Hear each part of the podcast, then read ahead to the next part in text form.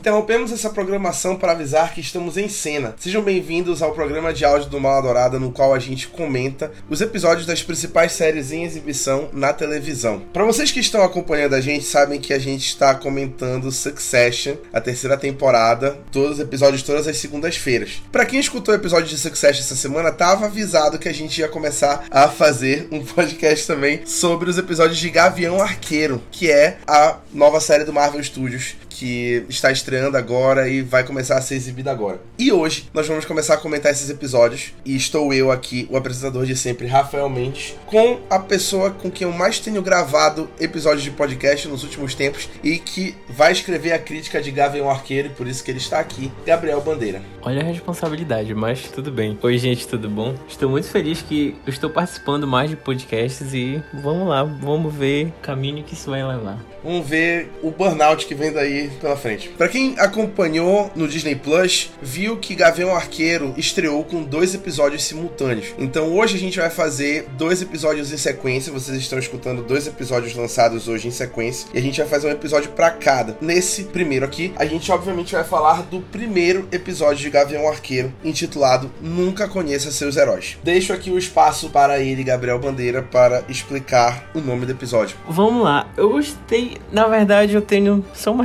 reclamaçãozinha em relação a isso, porque eu acho que esse nome combinava mais com o segundo episódio. Você não sentiu isso, Rafael? Senti, senti. Dá a entender que a Kate vai conhecer o, o Clint, né? Enfim, vai ver um outro lado dele que ela não conhecia antes. Enfim, mas isso a gente vê mais no segundo episódio, a interação deles e tal. Então, basicamente é isso. Tenho já essa reclamação que poderia ter sido o nome do segundo episódio. Concordo, eu acho que caberia mais aí se fosse mais no segundo episódio, porque eles de fato se conhecem no final do primeiro, né? Que é onde eles se encontram. Então uhum. seria um nome mais apropriado pro segundo episódio. Mas já aí fica a explicação que o nome do episódio faz referência a Kate Bishop conhecendo o Clint Barton, que é o seu herói. É assim que se guia a série do Gavião Arqueiro, basicamente. Se tem alguém perdido, tá escutando aqui o episódio e tá querendo se inteirar também do que tá acontecendo, já sabe que a série do Gavião Arqueiro, pelo tom que a gente viu no episódio de hoje, por tudo que a gente vê no começo desse primeiro episódio, inclusive, ela vai ser uma série que vai ser totalmente pautada na passagem de bastão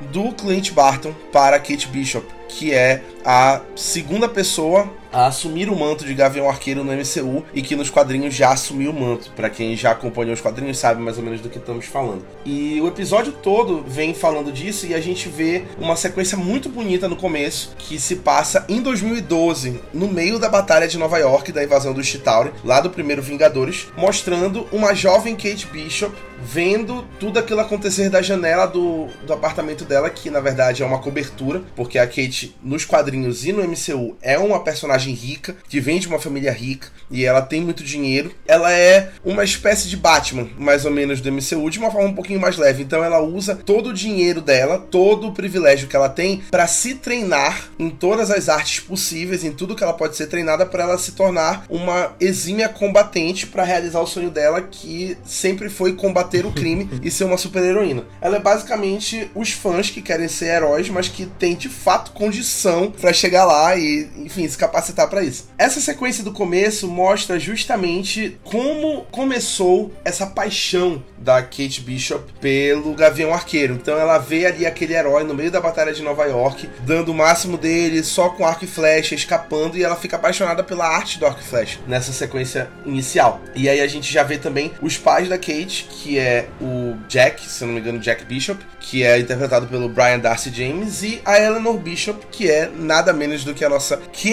queridíssima Lorraine Warren, Vera Farmiga. Linda. É uma sequência muito legal ali quando primeiro tem a conversa dela com os pais e tal, e de repente tem a mudança pro evento, né, do, do dos Vingadores em 2012. Eu achei muito sensacional, principalmente o jogo da direção ali que pega uns, uns cortes de cena assim muito legais. E aí foca na Kate, depois foca nos no naquelas naves lá, não, isso. E aí, cara, muito, achei muito legal desde o início desse episódio assim, já me pegou desde aí, porque eu achei um negócio sensacional. Já me deixou no hype pro resto do, da série toda. É uma cena muito tocante. A gente vê a, a Kate garotinha e aí cria-se logo uma empatia dela com o Clint que fica bem claro, assim, o porquê dela ser tão fã dele. E aí a série toda vai se movimentando baseado nisso, como o Gabriel falou, já fica logo no hype. E aí logo depois a gente tem um salto temporal para agora, mais ou menos agora, porque a gente sabe que Gavião Arqueiro se passa mais ou menos uns dois anos depois do Vingadores Ultimato. Então se passa ali em 2024, no final de 2024, no Natal. A gente já vê a Kate Bishop adulta com 22 anos, interpretada por ninguém menos do que a nossa queridíssima Hayley Steinfeld, a maior.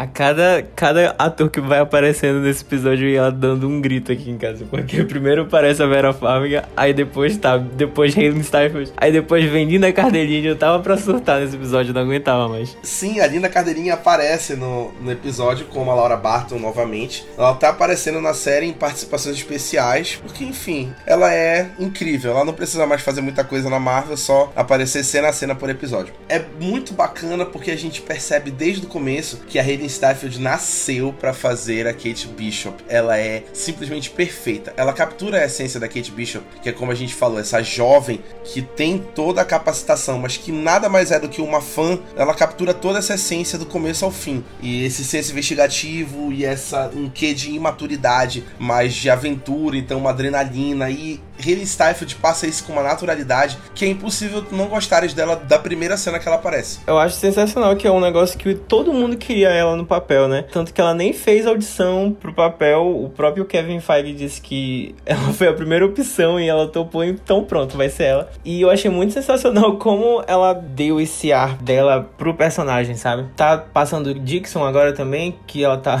Ela, na verdade, a Hayley tá com tudo esse mês, porque ela tá em, em Gavião Arqueiro, tá em Dixon, ela dublou Arcane, então ela está em tudo. Esse lance da imaturidade eu acho muito legal, porque a Amy Dixon, lá na série, né, ela é bem imatura também, mas a Hayley conseguiu dar é, uma distinção muito legal para as duas personagens, não ficou uma coisa muito parecida, sabe? São idades próximas mais ou menos as duas, mas ficou uma coisa muito parecida, ela é incrível como sempre. É muito notável, evidente, fica aí, acho que a palavra notável nem existe, já fiz aí neologismo. É muito evidente como ela é a responsável pelo tom mais leve da série, porque a gente vê que o Clint que tá passando por um, um, momento muito tenebroso ali, como se fosse uma espécie de estresse pós-traumático depois dos eventos do Vingadores. Então, a gente vê o Jeremy Renner de volta no papel de Clint Barton como o Gavião Arqueiro. Aparece logo no primeiro episódio uma sequência que eu particularmente queria muito ver o que eles iam fazer, que é o musical do Steve Rogers, que ficou muito divertido porque eles contrataram realmente o pessoal que faz produção de Broadway, né,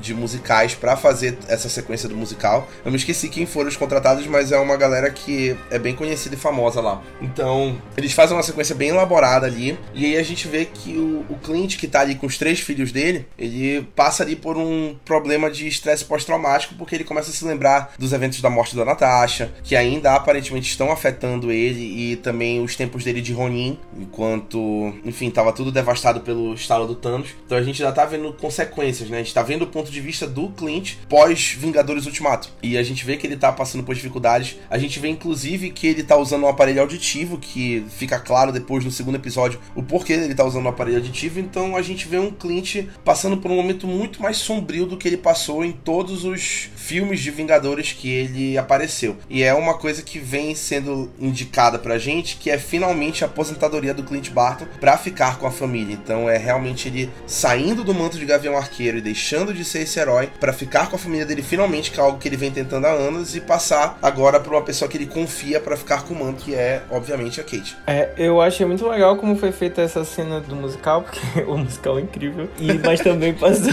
uma impressão muito de que era muita informação ali toda hora e, e música e tiro, não sei o que. E dá para entender como o Clint se sente naquele momento de muito sobrecarregado e, enfim, de relembrar todas essas memórias. Eu acho muito legal porque eu, eu não sou o maior fã do Clint, mas era um negócio que sempre faltou na, no MCU, né? Dar essa é maior, maior... fã do Jeremy Renner, na verdade. Né? Vamos deixar isso de lado, galera. Mas enfim, sempre faltou muito essa, esse maior aprofundamento com o Clint, né? É uma coisa que a gente vê com a Natasha também, mas faltava muito com ele isso. E, por exemplo, quando a gente vê ele virando esse personagem no Ultimato, né? A gente só. só ah, ele virou esse lado do mal dele, nunca teve nenhum aprofundamento e nada, entendeu? A gente nunca conseguiu ver o que, que realmente estava afetando ele, como é que estava sofrendo, enfim. É um negócio que é muito legal de ver agora. É até porque o filme que mais aprofundou essa história dele foi o Vingadores Era de Ultron, quando a gente vê um Clint muito mais como o coração da equipe. Então ele abriga os Vingadores, ele dá aqueles discursos pra Wanda e pro Pietro. Então a gente vê um cara muito mais tentando juntar ali a equipe, mas é o máximo de profundidade que a gente vê. E aí, pelo que a gente tá notando, que é o que a gente vai falar daqui a pouco, aparentemente a história do Ronin vai finalmente ser aprofundada aqui. O que que ele fez de fato e o que motivou ele a trabalhar como Ronin e quais inimigos ele colecionou nesse período. E eu acho que é uma coisa que eles vão explorar, que vai ser muito legal se de fato eles explorarem. Falando sobre o, o núcleo ali da Kate, antes delas cruzar com Clint de fato, a gente vê muito mais da mãe dela, da Eleanor Bishop, que é dona de uma empresa grande de tecnologia de segurança. A gente vê ela trabalhando com isso e a gente já vê a introdução do Jack Duquesne, que é o noivo dela, interpretado pelo maravilhoso Tony Dalton. Para quem assiste Better Call Saul sabe que ele tá lá. Ele é o Lalo, é o vilão do Better Call Saul, né? Até então, que né, a gente ainda não teve a última temporada. Ele já sai ali, começa a aparecer em mais papéis. Eu gosto muito do Tony Dalton, ele é muito legal. E aí a gente vê aí o, esse núcleo sendo montado num, numa espécie de um jantar com leilões e ações beneficentes, onde a Kate vai e acaba descobrindo um leilão escondido embaixo do jantar principal da Eleanor que é a mãe dela, rolando uns leilões de itens muito, muito do submundo, como se fosse bem do mercado legal mesmo. E no meio desses itens a gente vê a roupa e a arma do Ronin sendo vendidas e acaba tendo uma invasão da gangue dos agasalhos, que a gente descobre o nome depois da gangue dos agasalhos, e a Kate se veste de Ronin, já começando ali a sua transição para se tornar a Gavião Arqueira. Ela se veste de Ronin, foge do leilão e dá um show de luta, inclusive muito boa a coreografia de luta de Gavião Arqueiro, eu tô gostando muito. E eu não sei até que ponto a Hayley Steinfeld está envolvida nas coreografias de luta ou onde é dublê, mas de toda forma tá muito legal. E é aí que começa a ligar com o Clint de fato, quando ela foge com a roupa do Ronin e o Clint que tá passando uma espécie de férias em Nova York com os três filhos, porque a Laura Barton aparentemente está lá na casa deles, naquela casa bem escondida. Clint vê a Kate passando com a roupa de Ronin na televisão e aí ele decide tomar uma atitude em relação a isso, porque a roupa aparentemente estava desaparecida, ele não sabia onde, mas ele sabe os inimigos e as consequências que tem de vestir a roupa do Ronin. Primeiro, eu queria falar que o Complexo dos Vingadores é o local mais inseguro de toda Nova York, de todo mundo, porque todo mundo rouba tudo que tem lá dentro. Porque em todos os filmes acontece alguma coisa de alguém roubar. Ah, no filme do Homem-Aranha, é, roubaram ou sequestraram um avião. É, no Homem-Formiga, vão lá roubar o, o, soro lá do, do Hank Pym. Mano, todo mundo rouba tudo desse lugar. Eu fico muito preocupado com a segurança, mas enfim. Segundo, me lembrou muito das séries antigas. Antigas não, que não faz nem 10 anos, mas da antiga Marvel TV. É, esse, esse lado mais investigativo, mais é, que as séries traziam, sei lá, o Demolidor com uma, uma, pegada mais comédia, digamos assim, agora no, no Gavião Arqueiro, mas com essa, esse lado mais investigativo que eu achava muito legal nas séries da Marvel TV. Pelo menos até agora a gente não tava vendo tanto nessas séries novas que estão no Disney Plus, né? Em questão de vigilante e tal, acho muito, muito legal essa pegada e tô muito feliz que trouxeram de volta isso. Isso é verdade. Tá vendo de novo essa, essa questão assim, mais pé no chão da Marvel. Assim, querendo ou não, a série mais pé no chão que a gente tinha tido até agora era Falcão e Soldado Invernal, que nem é tanto pé no chão porque a gente tá falando aí de Capitão América, estamos falando de Soro Super Soldado, mais uma vez, e agora com o final de Falcão e Soldado Invernal, provavelmente ligado ao Armor Wars, de é, contrabando de armas, especialmente das armas Stark. Então essa é a série que vai ser provavelmente mais pé no chão. Então, como o Gabriel falou, vigilantes, gangues, vai ter mais esse ar mesmo como se fosse Marvel Netflix, ou até mesmo da Marvel ABC, de Agents of Shield, Agent Carter. Foram as séries que é, asfaltaram o caminho que as séries do Marvel Studios estão seguindo hoje. Enfim, a gente vê toda essa sequência acontecendo e a gente vê o Clint tomando uma atitude para ir atrás da Kate, para ver, enfim, a questão de reaver a roupa sem saber que de fato trata-se de uma garota de 22 anos embaixo da roupa. E no meio disso a gente tem a apresentação do nosso querido Lucky, The Pizza Dog, que é um amor e a gente vê aquele cachorro com um olhinho só. É maravilhoso e era uma coisa que o diretor da série, Rice Thomas, já tinha dito que ele se arrepende de não ter gravado mais cenas com o Lucky porque ele seria muito querido pelo público e ele de fato faz um sucesso, mesmo aparecendo pouco nos episódios. A galera fica muito feliz que o Lucky aparece na série e que, é, enfim, foi lembrado aí, que ele tá aparecendo aí ajudando aparentemente, pelo menos a, a divertir. Deram bastante foco nele nos materiais promocionais, né? Teve pôster dele, enfim. Assim como teve lá do da, da Guzi lá no, na Capitão na Capitão Marvel, perdão. E enfim, é, tentar trazer mais um mascote que eu acho muito legal também, acho muito fofo. É bacana, eles estão investindo em mascotes, tipo aquele bichinho do Shang-Chi, que também recebeu destaque, ganhou pôster, foi fundamental na trama. Então é legal eles, eles trazerem aí os bichinhos, a gente não reclama, porque enfim, animal é tudo de bom. Né? E aí a gente vê começar a desenvolver uma questão numa trama com o Armand do Duquesne, que é parente do Jack Duquesne, que aparece morto no apartamento dele e aí tem uma marca de faca, como se fosse uma espada, que lembra a espada do Ronin. Então começa a suspeitar de que o Ronin fez isso e consequentemente a Kate Bishop fez isso. A Kate acaba se envolvendo com a máfia russa, que é a gangue dos agasalhos, e ela é encurralada por essa máfia no final do episódio e aí aonde, enfim, ela acha que ela vai dançar, aparece o Clint que abandona os filhos dele mais uma vez. Ele tá que nem o Pyong Lee, qualquer oportunidade tá abandonando filho. Então ele abandona os filhos dele mais uma vez e vai salvar a Kate. E aí descobre que a, a menina por trás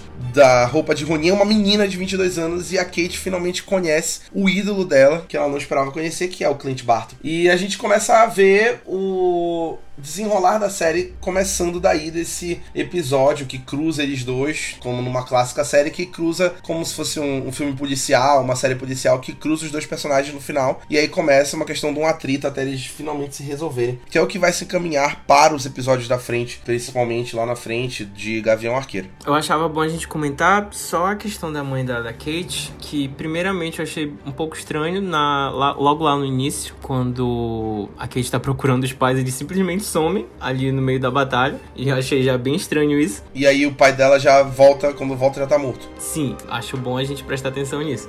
E outra coisa, falar lá a questão do jantar, quando o tio do noivo dela faz aquela ameaça e eu fiquei, não sei o que seria aquilo ali. Diz que tem amigos poderosos que é pra ela tomar cuidado e depois esse tio, que é o Armand, aparece morto com uma facada uhum. de uma espada, que a gente lembra que a espada do Ronin não está com a Kate, está com o Jack do Kenny, que ele ficou com a espada. Eu já achei muito suspeita a movimentação do Jack, achei muito suspeita a movimentação da Eleanor Bishop. A Vera Farmiga ela é capaz de tudo, né? Então não duvido que ela seja vilã. Mas um detalhe importante que eu queria comentar sobre esse episódio é justamente essa questão do jantar, que embaixo tem um leilão rolando, que me lembrou muito, muito uma cena de um outro filme que tem algo parecido acontecendo. Um jantar rolando e uma ação suspeita acontecendo, enfim, com um jantar encobrindo essa ação suspeita, que acontece no Homem-Aranha do Aranha Verso. Tá rolando o um jantar em homenagem ao Peter Parker que morreu lá no universo Ultimate e o acelerador de partículas rolando no fundo. O que me leva a uma ligação, que é uma teoria que muita gente está tendo sobre a série do Gavião Arqueiro, é que ela vai reintroduzir o Wilson Fisk, o rei do crime, para o MCU. Então,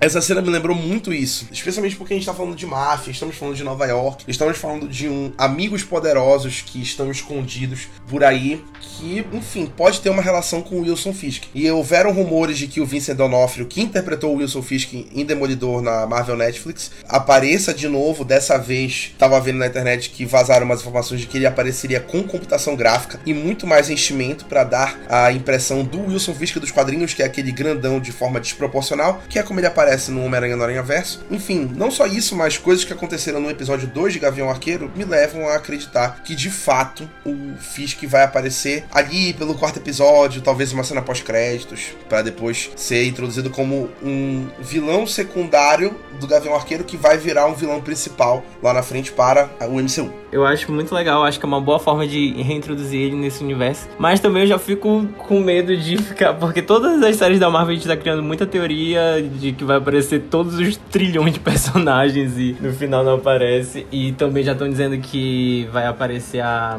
a Helena Belova também, por causa da questão lá do, da Viúva Negra, e enfim. Mas vamos manter nossas expectativas baixas para não ter frustrações no futuro.